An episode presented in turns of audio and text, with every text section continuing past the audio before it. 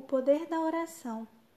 Damos sempre graças a Deus quando oramos por vós. Por esta razão, também nós, desde o dia em que o ouvimos, não cessamos de orar por vós e de pedir que transbordeis de pleno conhecimento da Sua vontade, em toda sabedoria e entendimento espiritual.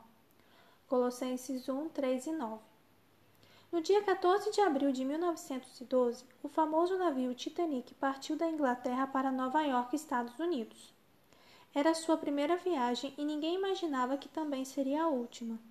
Às 23h40, o navio chocou-se contra um bloco de gelo. Abriu-se um enorme buraco no seu casco e ele começou a afundar lentamente. De repente, desapareceu. Mais de 1.500 pessoas morreram naquela noite. O coronel Grace era um dos passageiros. Sua esposa o aguardava milhares de quilômetros do local do acidente.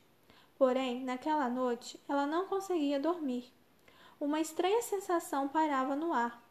Por isso, resolveu orar, mal sabendo que seu esposo lutava entre a vida e a morte nas águas do Atlântico Norte.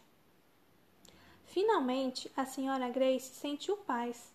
Mais tarde, ela disse: Foi como se os braços de Deus me envolvessem. Voltei para a cama e dormi.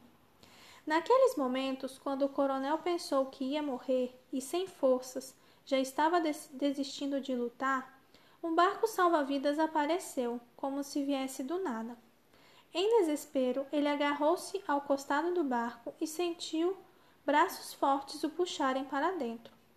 Deus responde às orações, e feliz é a família cujos membros oram uns pelos outros. A oração intercessória é bíblica.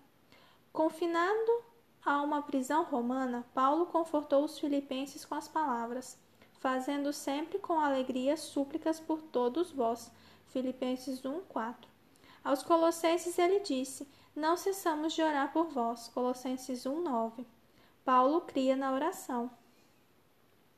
Ellen White também acreditava no poder da intercessão e nos incentivou a orar mais ao escrever não apreciamos como devíamos o poder e eficácia da oração.